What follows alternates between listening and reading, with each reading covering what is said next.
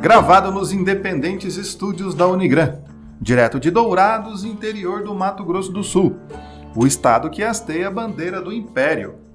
Esse é o seu podcast Direito do Mato. Eu sou Fabrício Brown. E se você for incentivar alguém, não diga você consegue, diga eu duvido. Eu sou o professor Fernando Machado e a salvação dos justos vem do Senhor. Ele é a sua fortaleza no tempo da angústia. E aqui é o professor Vinícius de Almeida e como diria Dom Pedro, o que é que eu vou fazer com essa tal liberdade? Foi o primeiro, como eu não sei, eu tô foi, casado. Foi o primeiro grito dos excluídos.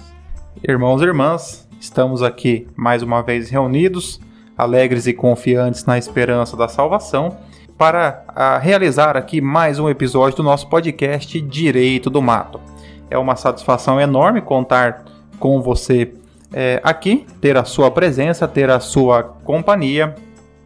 Agradecendo igualmente ao Paulo, que nos auxilia nesse projeto, comandando essa equipe com é, 16 funcionários. É, estamos com corte de pessoal. É, é 12? Não, então contratamos mais, contratamos mais, mais quatro. É, agradecendo também a, Uni, a Unigran, que gentilmente nos cede toda a sua estrutura para proporcionar que esse conteúdo de qualidade e atualizado chegue até a sua residência, o seu trabalho, o seu carro, para que nós possamos fazer parte da sua vida. Ah, e por isso para que você fique conosco, nos acompanhe pelas nossas redes sociais. Nós estamos presentes lá no Facebook, no Instagram, tanto quanto ausentes no Twitter, mas procurando por Direito do Mato, você nos encontra. Se quiser mandar um agradecimento, uma mensagem, uma, uma sugestão, pode mandar um direct para a gente ou no nosso e-mail, direitodomato.gmail.com. Além disso, também estamos em todas as redes de streaming. Spotify, Deezer, etc e tal, e especialmente no Orelo, que é a plataforma que remunera o produtor de conteúdo. Né? Então você ouvindo a gente pelo Orelo, você acaba contribuindo com essa obra do Senhor. Eu tive uma ideia de marketing que será que dá certo? Hum, você mandar aí um abraço, um feliz aniversário para alguém.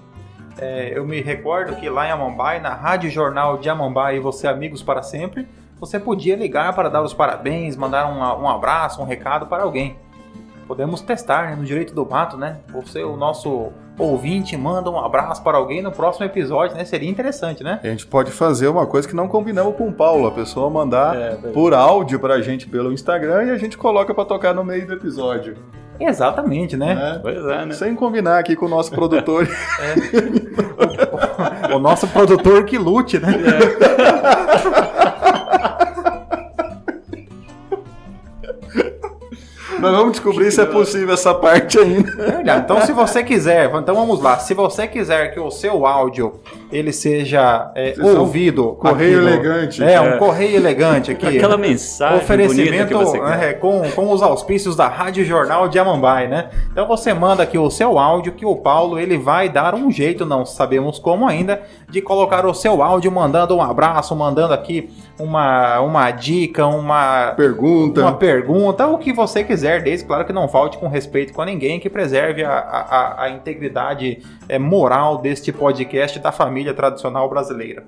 Inclusive do Paulo. Inclusive, inclusive do Paulo. Especialmente do Paulo.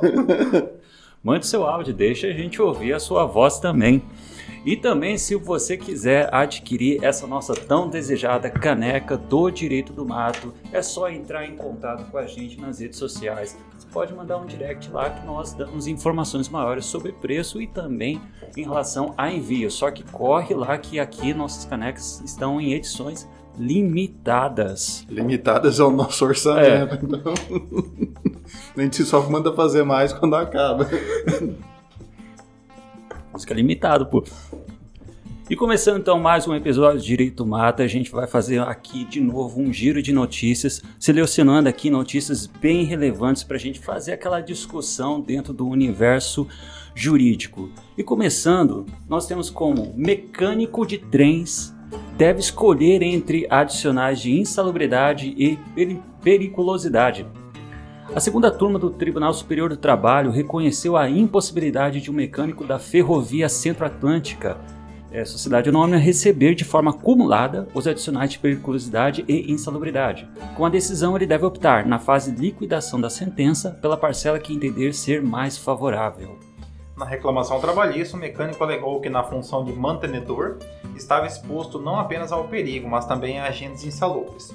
O juízo de primeiro grau é, entendeu que era possível o pagamento dos adicionais de forma acumulada por se tratar de fatos geradores distintos. De acordo com o laudo pericial, o mecânico se expunha a graxas e óleos lubrificantes, o que, caracteriza, o que caracteriza a insalubridade. A relatora no recurso de revista da Centro Atlântica, ministra Maria Helena Malman, explicou que o TST, no julgamento de recurso repetitivo, pacificou o entendimento de que o artigo 193, seu parágrafo 2 da CLT, que veda a acumulação dos adicionais, ainda que decorrentes de fatos geradores distintos e autônomos, foi recepcionado pela Constituição Federal. Olha, por mais que a ministra tenha falado que pacificou já esse assunto em um recurso repetitivo, acho que isso aqui ainda era uma coisa que dava discussão em alguns tribunais regionais do trabalho, porque ainda você tinha alguns juízes que ah, concediam de forma acumulada esses adicionais. E aí toda hora o TST tinha que. É, se tem um novo recurso de revista, né, é, é, toda hora.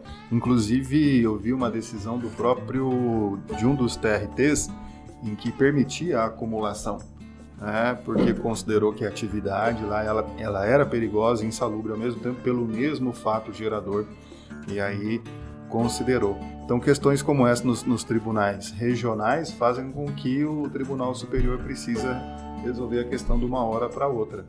É, e é, Definitivamente, não é, de uma hora para outra. Eu acho que até faz um pouquinho de sentido aquele começo de discussão, porque o artigo 193, parágrafo 2 ele tem uma redação que de fato não dá para você concluir no primeiro momento se realmente o cara tem que escolher ou não periculosidade ou insalubridade.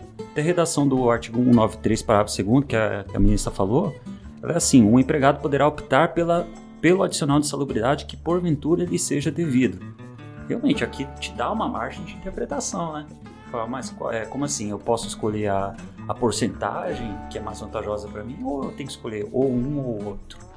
É, aqui o primeiro ponto que nós, nós temos é, seria uma diferença, de certa forma, singela em relação à periculosidade e insalubridade, né?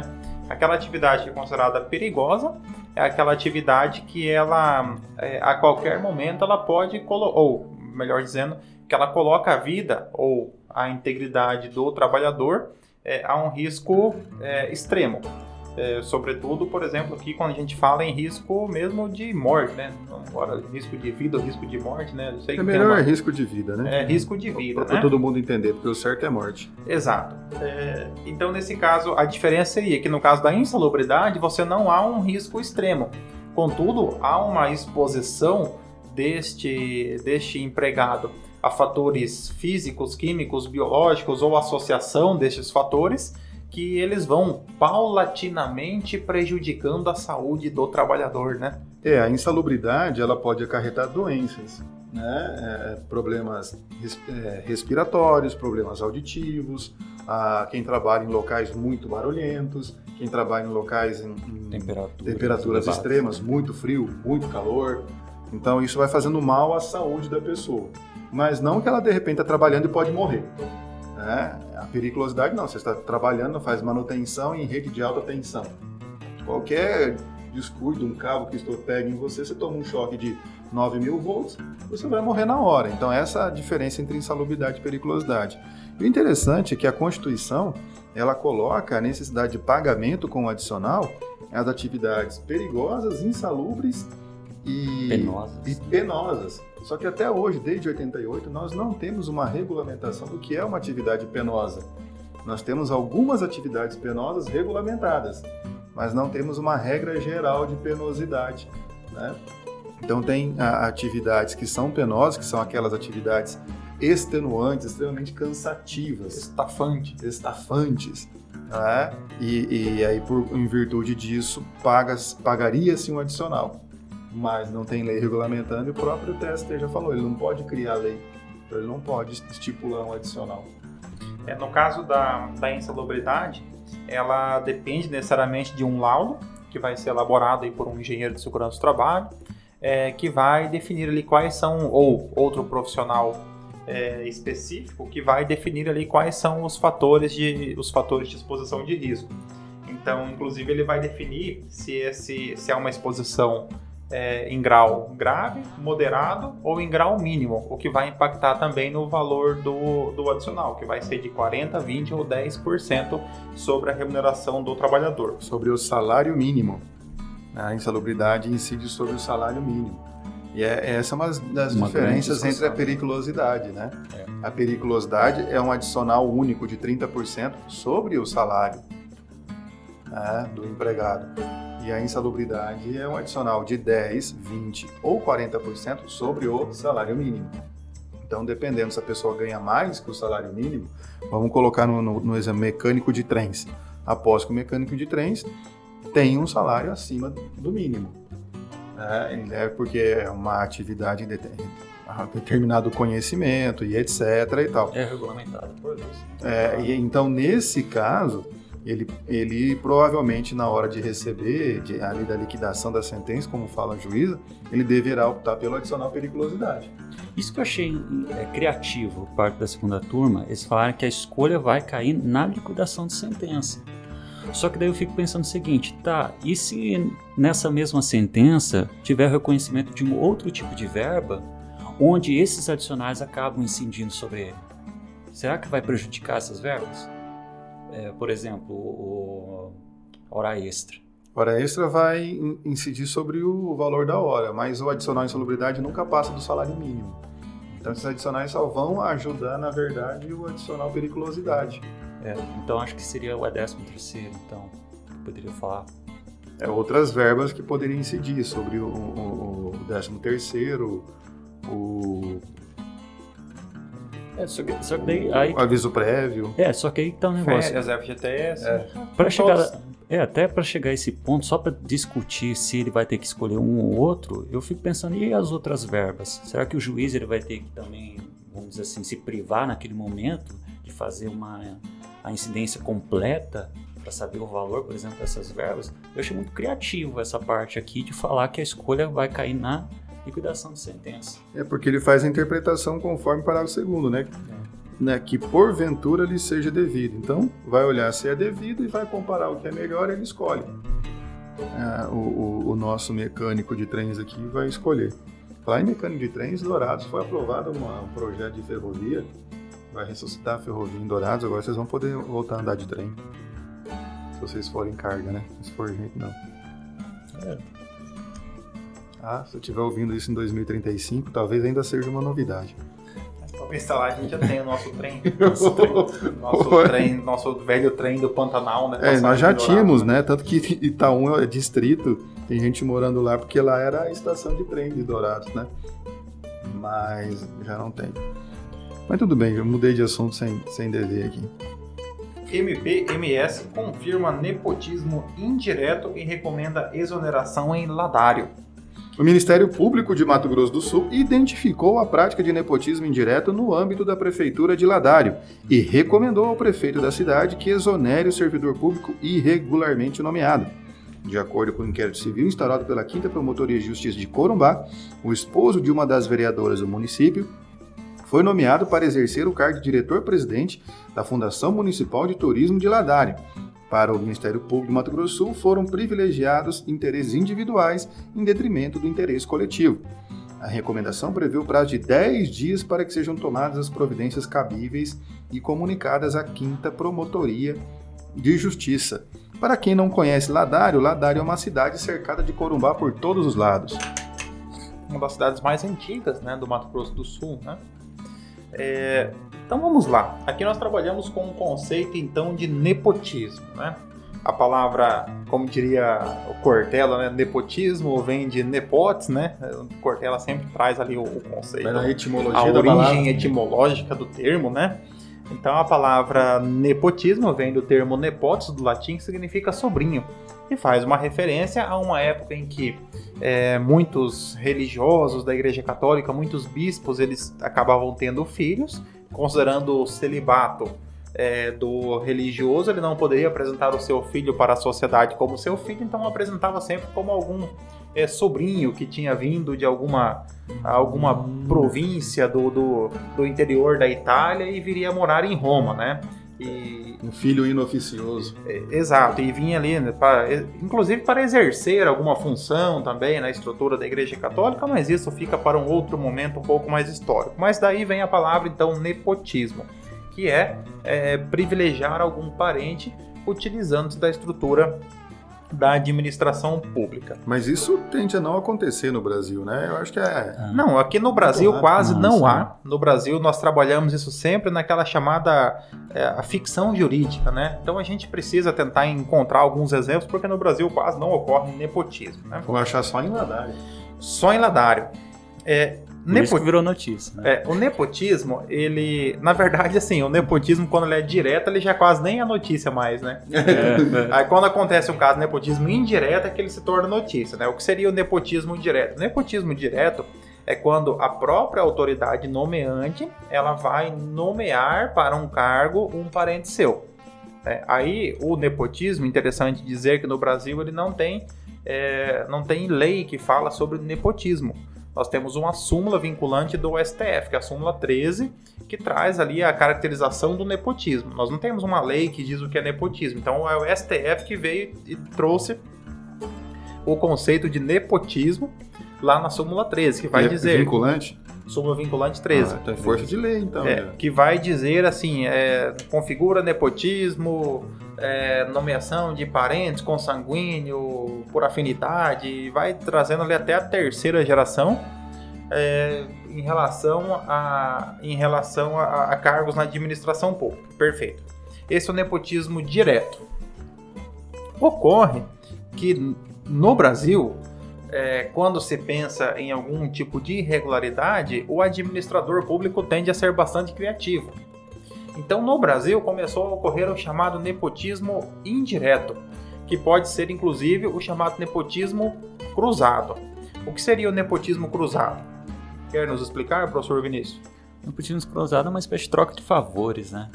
Como se nós estivéssemos ocupando é, determinado cargo público de direção que tem esse poder de nomeação, eu falo assim, ó, se você nomear um parente meu, eu, eu- na, na sua repartição, eu nomeio meu parente, um parente seu na minha repartição. E a gente fica nessa troca aqui de favores. Um, um faz sorrir o outro. É mais ou menos isso. Que é uma prática que acaba sendo bastante comum e Eu poderia pegar o exemplo aqui que é vereador, né? São vereadores aqui. Um vereador nomeia como assessor a esposa do outro e, o- e a outra a esposa do outro. E aí, É. correto, né? Poderia se ocorrer entre vereadores ou entre quaisquer qualquer cargo, cargos. mas só para. Ou mesmo, ou, ou até mesmo em poderes ou, ou, ou entes da federação distintos. Você exemplo, identifica que houve. É, eu sou do governo federal e eu tenho o, o- o meu. Eu tenho ali o, o, meu correligionário político em um cargo na esfera estadual, eu nomeio para um cargo em uma fundação federal e ele nomeia em determinada empresa pública estadual. Né? Então você tem o chamado nepotismo cruzado. É, tem um ponto interessante também que se refere ao nepotismo. Aqui no caso é, ficou evidente aqui que a pessoa que foi nomeada, ela foi nomeada é, única e exclusivamente com o intuito de privilégios pessoais. Então certamente foram analisados aqui algumas algumas provas que mostravam que essa pessoa ela não tinha condições ou, ou não tinha é, razões que justificassem a sua nomeação. É, pra, pra- ele não teria capacidade técnica, de alguma maneira, de ser É. diretor-presidente da Fundação de Turismo. A pergunta que se faz é: mas então significa que a pessoa tem que ter alguma qualificação para exercer algum cargo dos chamados cargos de livre nomeação e exoneração? É, não necessariamente que a pessoa tem que ter uma qualificação específica, até porque, como o próprio nome já diz, é um cargo de livre nomeação e exoneração.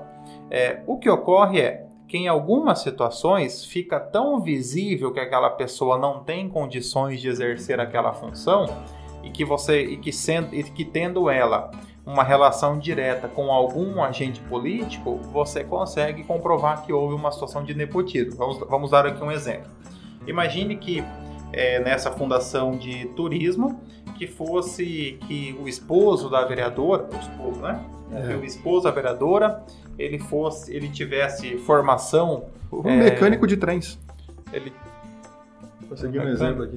é, é, mecânico não, não digo, mas ele, mas que ele tivesse sido aqui, que ele tivesse formação em turismo, que ele tivesse poder- especialização ah, tá. em gestão de políticas públicas, que ele tivesse experiência em uma fundação estadual também refer... Então, nesse caso, perceba, o fato, não- o fato não é que ele é ser esposa vereadora que o inabilita para a função. Tivesse sido gerente da CVC durante um tempo, Correto, né? Ele foi ali... já é, vendeu pacote turístico. Então tudo. já fez muitas viagens, né? Então a pessoa. Então, assim, se essa pessoa tivesse o mínimo de qualificação possível, eu acredito que não seria. Até porque, se a gente for pensar, o Ladário também não tem tantas pessoas assim a ponto de ter uma oferta muito grande de, de candidatos para o cargo, né? né? Ela Não, não tem assim a mão de obra.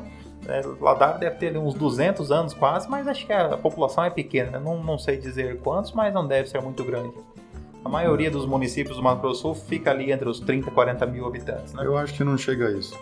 Então, então percebam que nesse caso, é, possivelmente ele não tinha nenhum predicado para ocupar o cargo de diretor da fundação, motivo pelo qual ficou evidente que a sua nomeação foi unicamente para é, em favorecimento à vereadora. Então, que a gente poderia concluir, por exemplo, que a vereadora ela poderia ser líder do, do, do prefeito na Câmara de Vereadores, o que demonstra uma relação de maior proximidade ainda, né? Então, por isso ficou configurado aqui, então que houve o nepotismo cruzado. Vou aproveitar uma fala aí do Fernando que ele falou sobre não ter uma lei que regulamente sobre o nepotismo. E até a gente meio que não pode ter de fato uma lei. Se a gente for ter uma lei, o melhor sentido seria, pensando em constitucionalidade, é uma lei em regra vedando. Até porque se você pega as- algumas decisões do STF, ele até que admite em situações como o Fernando está falando, assim, excepcionalíssimas, que você pode pegar alguém, desde que preencha todos os requisitos, como essa pessoa ideia. tem uma formação, É, tem uma experiência formação, e não, tal. E outra coisa, esses casos de nomeação, eles têm uma característica muito forte, que é a ideia da confiança, né? E tem aquela lógica, você, em, te- em teoria, pelo menos você confia mais em quem você é mais próximo. Só que uma coisa que impediria, um argumento, vamos dizer assim, que impediria ter uma lei regulamentando o nepotismo no Brasil é que o Brasil é uma república. E república, ele é baseado na ideia da impessoalidade.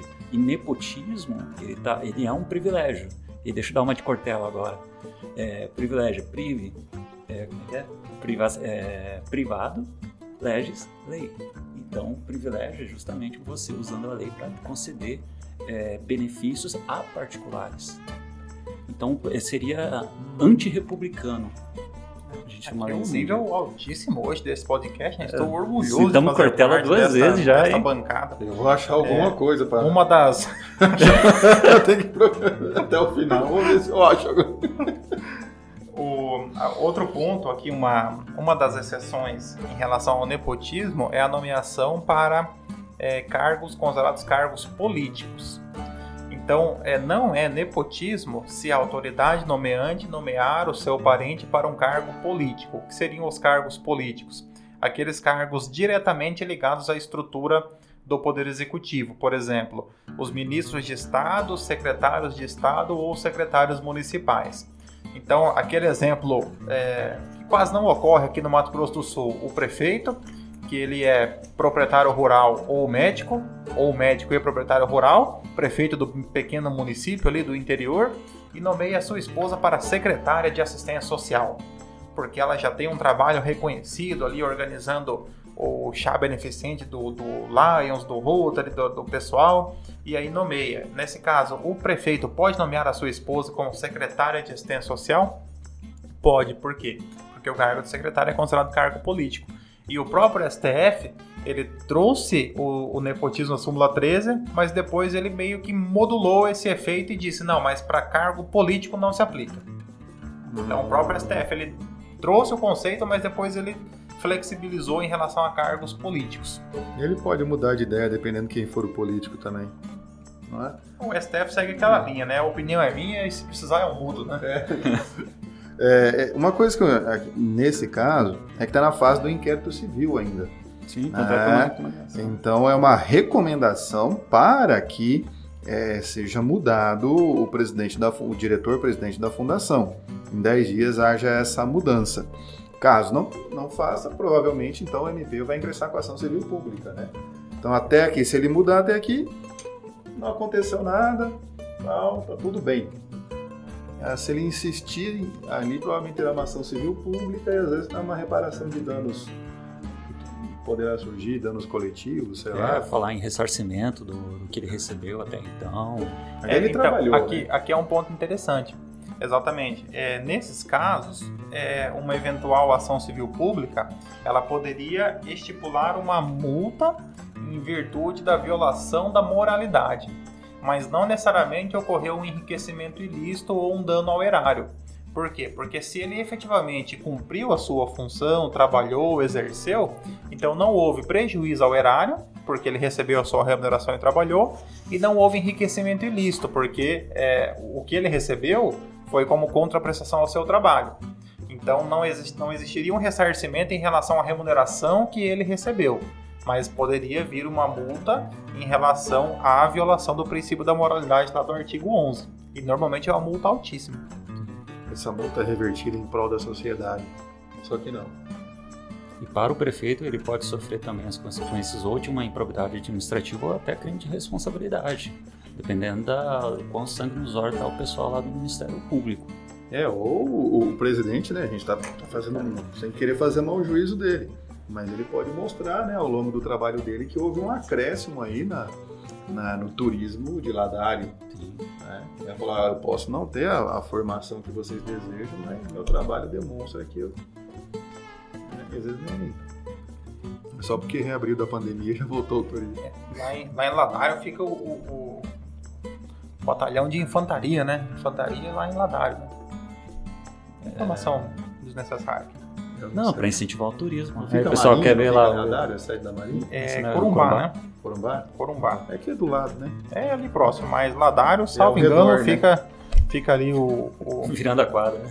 Não, aqui Ladário, ao redor de Sim, Ladário só tem Corumbá. É, se você é um dos nossos ouvintes aí, integrante da força, né? Do Exército Brasileiro ou de alguma outra força militar e puder nos confirmar a informação. Selva. Mas, é, mas salvo engano, um braço forte, mão amiga, né? Exército A Brasileiro. infantaria é Mas- aço. Mas nos, no- nos confirme aí é, é se realmente é o batalhão de infantaria fica lá em é, fica lá em Ladário. Mas vamos lá, passando para a próxima notícia. Homem casado que mantinha relações com outras cinco deve indenizar ex-amante. A Quinta Câmara de Direito Privado do Tribunal de Justiça de São Paulo. A Câmara de Direito Privado deve ser a mais interessante lá no Tribunal de Jus- Justiça de São Paulo, né? Porque deve aparecer de tudo, né? É, manteve a condenação do homem de indenizar uma mulher com quem se relacionou, mas sem contar que já era casado. A reparação por danos morais foi fixada em 10 mil reais. Na ação, a mulher afirmou ter conhecido o réu em 2014 pelas redes sociais. Em julho de 2019, eles iniciaram o relacionamento e teriam assumido compromisso monogâmico, com, abre aspas, exclusividade, confiança e que inclusive permitiria manter relações sexuais sem as respectivas proteções. Porém, três meses depois, a autora descobriu que o namorado era casado havia anos com outra mulher. Além disso, ela também descobriu que ele mantinha outras amantes, inclusive a autora conhecia uma delas pelas redes sociais. Nos autos, o réu confessou que mantinha simultaneamente relacionamento com outras seis mulheres. A história acabou exposta no Twitter e vira- viralizou meses depois por meio da hashtag Bacurau11. Isso porque o homem teria levado a esposa e todas as amantes ao cinema para assistir ao filme Bacurau, um ótimo filme, gente. em dias e locais diferentes, o que não seria verdade. Por causa dessa exposição feita nas redes sociais pela autora da ação, ela acabou sendo processada na esfera criminal por injúria e difamação. O caso encontra-se na segunda instância do Judiciário Paulista. Ao TJ de São Paulo, o réu alegou não ter havido qualquer dever de fidelidade, mas apenas encontros sexuais com a autora. Ele pediu a procedência da reconvenção, afirmando que a autora, diante da repercussão nas redes sociais, teria tido a intenção de prejudicá-lo, abusando da liberdade de expressão. Entretanto, em votação unânime, o TJ de São Paulo manteve a sentença. Isso é muita força de vontade. E pouca criatividade, né? Levar pra assistir o mesmo filme. O Ou o cara é muito fã, porque é um bom filme, Bacurau. Eu não assisti. Pô, é um ótimo filme, é tipo um terror brasileiro. Não assisti também. Eu não gosto de terror. Normalmente filme brasileiro é um terror, né? Mas É, Não, isso é muito bom, cara. Esse pior que isso é muito bom. pior. então, ele, então ele assistiu seis vezes o Seis vezes. seis vezes o filme Bacurau. É claro, em dias e locais diferentes, né? Não, disse- quem disse isso foi a, a- a- a- a ex-amante. Ele nega essa questão de ter feito isso. É, talvez a sexta tenha desconfiado quando ele passou a, a, a Começar a repetir os a diálogos. repetir, né? a acompanhar os diálogos né, em tempo real, ela desconfiou que ele assim. talvez já tivesse assistido aquele filme. Eu acho que vai acontecer Ou isso chegou no agora. cinema, ela atende e falou assim, ah, de sempre? Não é? É verdade, né? É verdade. O que eu acho interessante nessa notícia é que aqui a gente tem uma coisa até um pouco inusitada, porque a gente já trouxe alguns casos aqui em relação à a, ideia da amante. A gente já falou aqui em episódios passados, se você quiser conferir é só dar uma olhada lá no nosso canal no YouTube e no Orelo. A gente falou sobre a amante no direito previdenciário, né? A gente falou sobre aquele caso lá de Maracaju, ah, e, e outras situações, mas a gente nunca falou da perspectiva da, da amante. E aqui ela ganhou. Já diria Marília Mendonça, amante não tem lar, né? Porém, ela tem direito à indenização em caso E de agora- exposição indevida, né? Pode É ser que não tenha lá, mas ganhou 10 mil. Aqui, Aqui primeiro... houve uma relação de confiança, ela entendeu que existia uma relação estável, né? É, teria com ela assumido um compromisso monogâmico, com exclusividade e confiança, o que inclusive permitiria manter relações sexuais sem as respectivas proteções. Então, por parte dela, o cara deixou a entender que ela era única, né? o que daria segurança dela se relacionar de forma livre, sem proteção nenhuma, tal, colocando inclusi- inclusive a sua saúde em risco. É, aqui um, um ponto importante para que a gente possa separar é que não há uma invasão do Poder Judiciário em relação ao Instituto da Família, Não. Instituto do Direito de Família do Casamento. O Poder Judiciário aqui ele não se ateve às questões do concubinato, do casamento, não se ateve. Ele se ateve ao quê? A uma quebra da expectativa, na expectativa, na confiança legítima da, da, da autora, E agiu de má fé que, que se sentiu prejudicada, lesada, constrangida, humilhada por uma situação de que o homem ele mentiu para ela, né? A, a levou inclusive certamente a, a, a ostentar ali uma um, um, um, um, um possível relacionamento que ela acreditava ser legítimo, e ele todo o tempo utilizando de má fé e mentindo para a autora da ação É, uma reparação de 10 mil reais. É um valor razoável para que ela, para que ela possa. eu, acho, recomeçar. eu acho até razoável porque tem outras 5, né, agora. É verdade, né? Poderíamos ter aqui um litisconsórcio ativo, né? né? Todas ingressando contra ele, né? Aí seria interessante, né? E a Uma questão da esposa daí, porque perante a esposa há o dever de fidelidade segundo a lei, né? Exato. E, e a esposa aqui, ela ingressaria no polo passivo ou no polo ativo? A esposa é, é- é a, a, a cor namora aqui, né? Acho que é a da mais traída de todas, né? A primeira traída, e eu não sei se continua casado, se ele ainda tá casado, essa pessoa é muito boa como, né? Tem uma- ou a- não. ou a es- ou a pessoa entraria vaga. como. A esposa entraria como terceiro interessado. Eu No acho, que caso ela, desinteressado. né? eu acho que ela também pode estar processando, mas numa ação de divórcio, eventualmente, esse cidadão aqui. Pode ser. É justamente essa questão aqui, não tem nada a ver aqui com o direito de família, mas simplesmente com a prática de um ato ilícito que causou dano moral. Você, você inicia-se qualquer relação, né, é, prescinde da boa-fé. E numa relação que necessariamente aqui não é jurídica, seria um namoro, mas a maneira como ele conduziu isso acabou por prejudicar a pessoa, né? e ainda ah, colocando talvez em risco a própria integridade e a a incolumidade física dela, o que fez jus aqui à, à- à reparação. Não que a pessoa não possa ter vários relacionamentos, mas desde que sejam consentidos. Não é isso? né? Então, dando continuidade, próxima notícia é: após dias sem comida, só com água e cerveja, resgate é comemorado com churrasco. Eu gosto muito do título dessa notícia porque tem uma cara de ser sumatogrossense o título dessa notícia. E assim, ó, pai e filho, junto com o piloto de um barco alugado, ficaram perdidos no meio do rio Paraguai, em pleno Pantanal Sumatogrossense, por dois dias, sem alimentação, podendo contar apenas com algumas garrafas de água e latas de cerveja. Em relato ao jornal, o filho, um empresário local de 41 anos, contou que costumavam fazer todos os anos um grupo de 12 pessoas da mesma família é, já havia se organizado para essa pescaria anual, dividindo em pequenos grupos e se encontrando em um barco hotel da região. Aí no dia 17 de agosto, ao tentarem retornar ao hotel, seu pequeno grupo acabou se perdendo. Segundo também relatou, o piloto responsável pelo barco quis voltar um pouco mais cedo do que os outros grupos e no caminho de retorno acabou pegando a saída errada, andando com o barco até o combustível acabar. O empresário destacou ainda que o piloto não conhecia a região. Quase 48 horas depois, os três foram resgatados por um avião usado pelo Corpo de Bombeiros. Aqui me lembrou uma questão que eu, eu sempre ficava eu ficava refletindo quando assisti o, o Globo Repórter, é, que dizia assim, né, ó, que o Globo Repórter é, pisou num local onde o homem jamais colocou os pés, totalmente inexplorado. E para isso contamos com a ajuda de um guia que conhece bem a região, né? Eu sempre fiquei pensando, né? Mas eu, eu, alguma coisa não tá batendo, né? Nessa, é. É, nessa chamada aí do, do Globo Repórter, né? Ele, o guia era mulher. Pode ser, pode ser. Ele está sendo muito literal daí. Mas aqui, o, aqui o guia não conhecia a região. É, né? O cara chegou e falou: ah, você conheceu já? Confia no pai, pô. Pegou a saída errada. O cara errou no rio. em vez de pegar. É porque normalmente o rio é de mão única, né? Ele pegou pra que lado?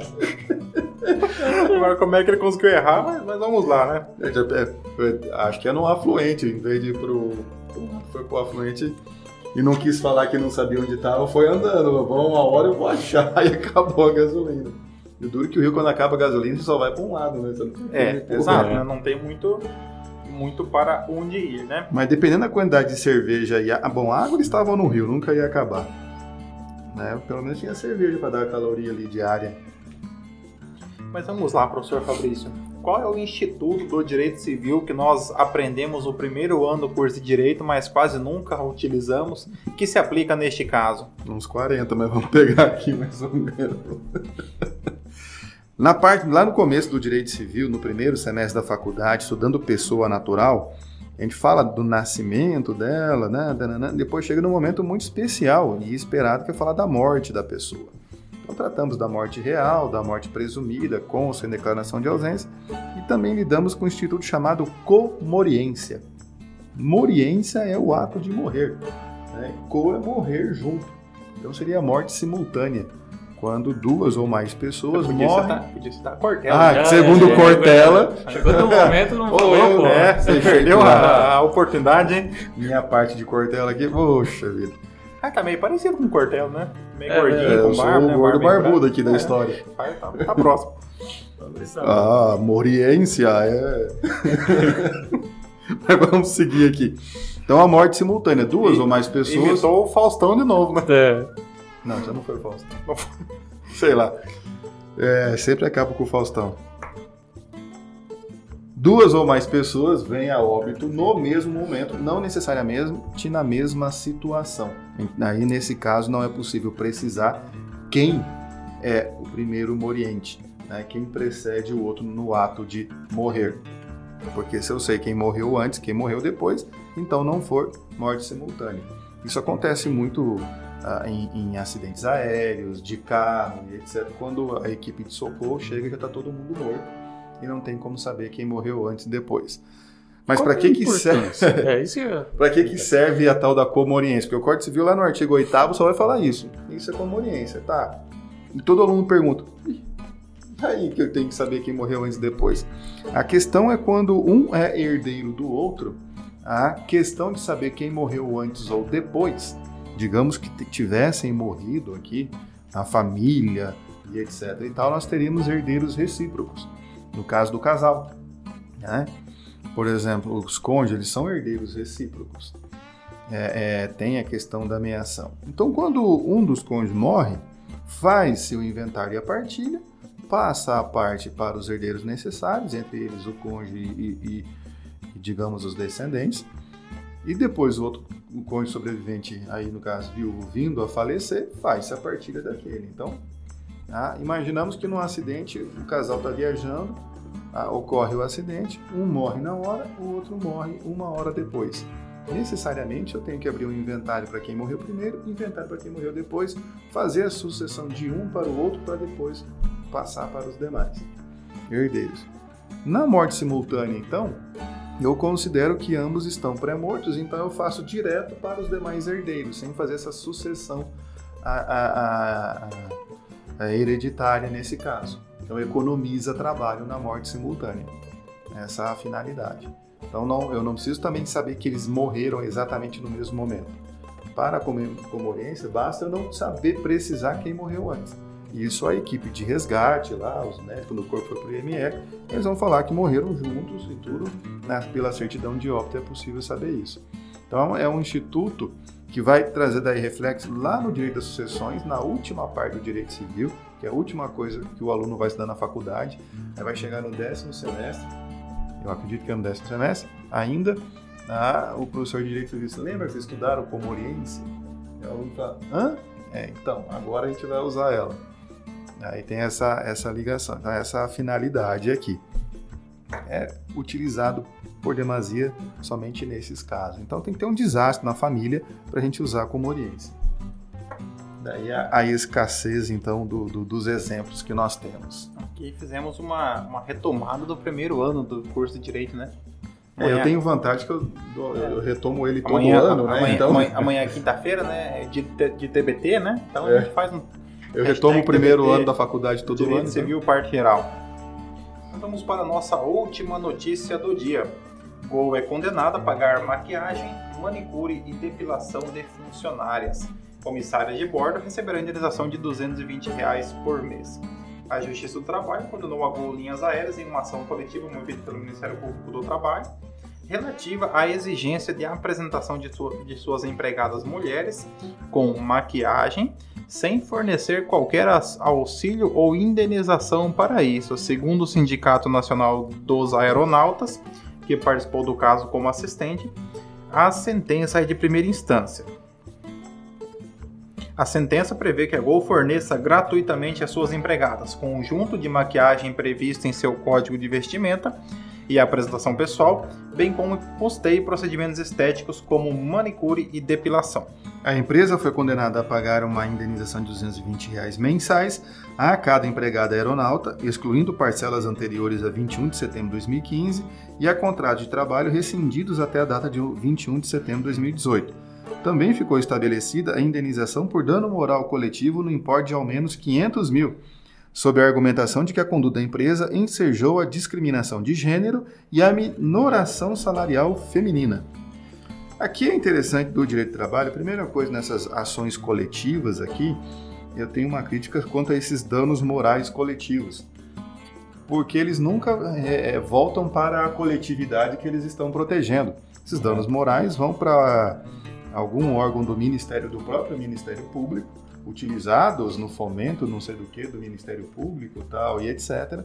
Mas a coletividade que eles estavam protegendo, no caso as aeronautas, as comissárias de bordo, não vão ver parte desse dinheiro. Né? Não vão ter a parte desses 500 mil reais, se é que vai pagar por ser uma decisão de primeira instância.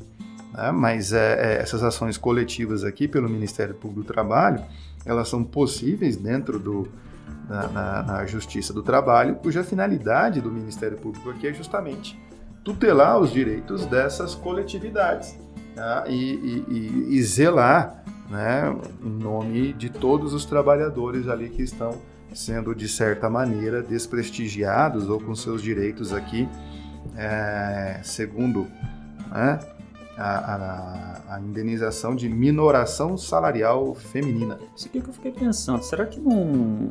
Eles até estipularam, estipularam datas aqui, mas eu fiquei pensando, será que já não havia uma negociação coletiva no sentido de falar, olha, é, não vamos conceder é, essa, esses determinados parcelas, ou vamos conceder, ou foi uma coisa que o Ministério Público identificou e falou assim, vamos propor essa ação coletiva nesse sentido? Aqui eu acredito que 21 de setembro seja prescrição.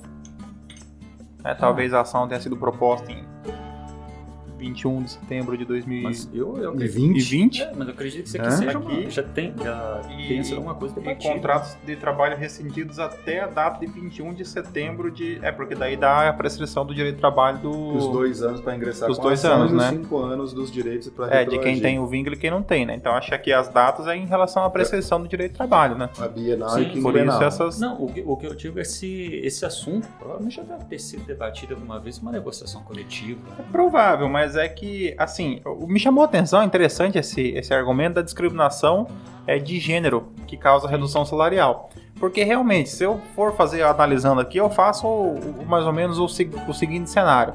Se somos convidados, Karine e eu, para de- frequentar determinado evento, ainda que um evento que exija uma, uma vestimenta é, é, diferenciada, um evento mais formal, eu farei o que? Eu colocarei a roupa que eu já tenho, com o calçado que eu já tenho, vou utilizar o meu. Vou tomar banho com um sabonete e um shampoo que eu já tenho, Que tá ali, né? Que box. tá ali, né? Estou pronto. Nada vai mudar, né?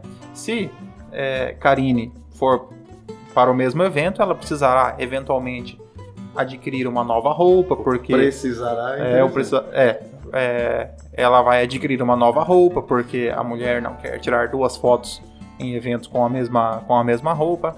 Ela vai até um salão, ela vai gastar com maquiagem, com cabelo e ela terá um gasto muito maior. Projetando essa situação no contrato de trabalho, ocorre então essa redução salarial, porque o homem ele precisa tomar um banho e pentear o cabelo. Aí ele vai com aquele cabelo de- do rapaz que trabalha lá na companhia aérea, aquele cabelo com gel, né? Pronto. Agora a mulher precisa de maquiagem, precisa de outros procedimentos estéticos, os quais ela precisa custear então com a sua remuneração.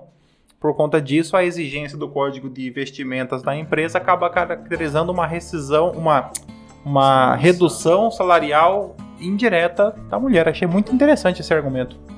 É é uma decisão judicial que pode impactar também em outras atividades que exijam o uso de maquiagem, tal, uma vestimenta, porque não é exclusividade de comissária de voo ou de bordo, de bordo de voo.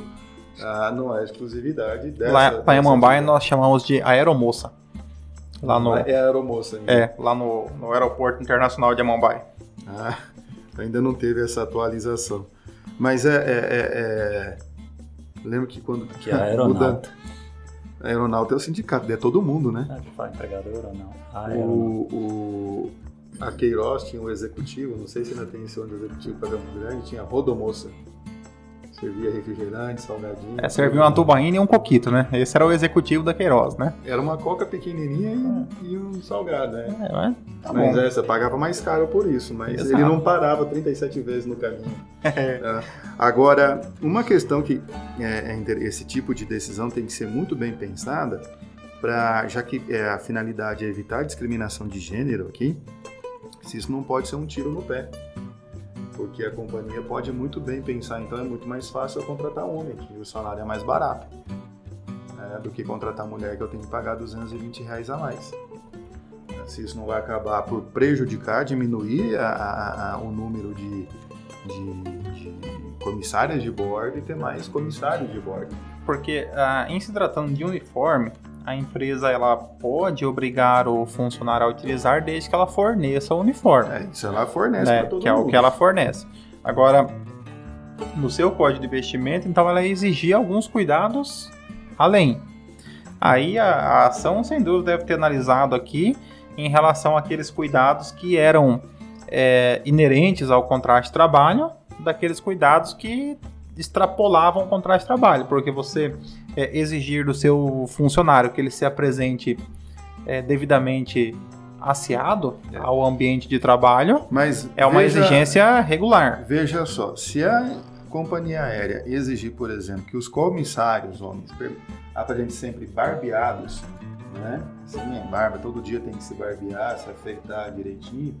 É, é, então pode colocar no custo aqui da remuneração a indenização com, Da lâmina de barbear. com a lâmina e como é que é o que usa Presto barba. sei. Presta barba. Espuma. É espuma. Espuma de barba, Essa barba não sei é e tal. né? O Fernando faz a barba todo dia, então ele deve saber. Eu já há muito tempo que eu não uso essas coisas. É, é, dá a possibilidade também, né? Porque forma, é, né, para evitar a discriminação de gênero. Então, é, agora, a segunda instância, provavelmente a sede da Gol é no Rio de Janeiro, São Paulo, é no Brasil. né? Então, o TRT de alguma das regiões aqui, ele vai analisar isso em sede de recurso para chegar até o TST.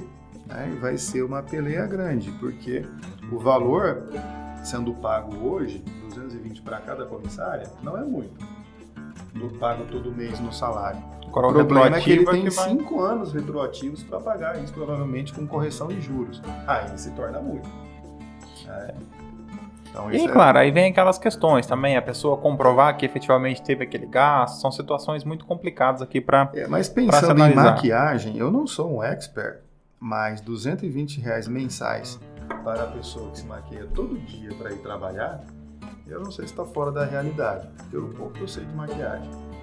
Não, eu Você- também, não, eu também não tenho Eu conhecimento não sobre sei. maquiagem. É, é, porque eu É, tenho... no máximo eu uso uma base para uniformizar a pele, assim, um, pouco de brilho, mas nada mais do que, do que isso. Então, mas eu acredito que eu esse sei valor pelo seja fato de eu adequado. ser pai de duas meninas e ser casado com a minha esposa, então eu- eu- o que me aproxima de entender de maquiagem é a convivência.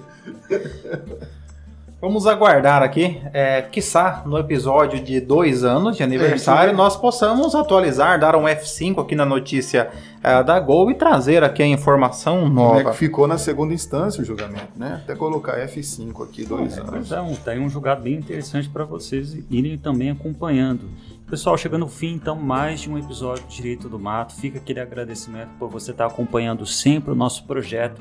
O agradecimento ele ganha um plus se você já deixar um like aí no nosso vídeo no YouTube. Agradecemos também de novo a Unigan, a ajuda do Paulo, que faz esse podcast ter aquela qualidade ímpar que nós temos aqui. E também, mais uma vez, a você que nos acompanha. Reiteramos aqui o pedido para que você nos siga em nossas redes sociais, compartilhe com os amigos, baixe e ouça o aplicativo pelo Orelo, porque ele remunera é, esses humildes professores que gravam este podcast. E lembrando do nosso novo programa de marketing aqui, você pode mandar um recado para o seu amigo, amiga, cônjuge, colega, companheiro. Então você pode mandar aqui o seu recado, seja por áudio, seja o seu recado escrito, que nós vamos fazer aqui é, nós vamos publicizar o seu recado aqui e o Paulo já está pensando em como fazer isso. É, maquiados ou não, tenham todos uma ótima semana, um grande abraço, sejam felizes.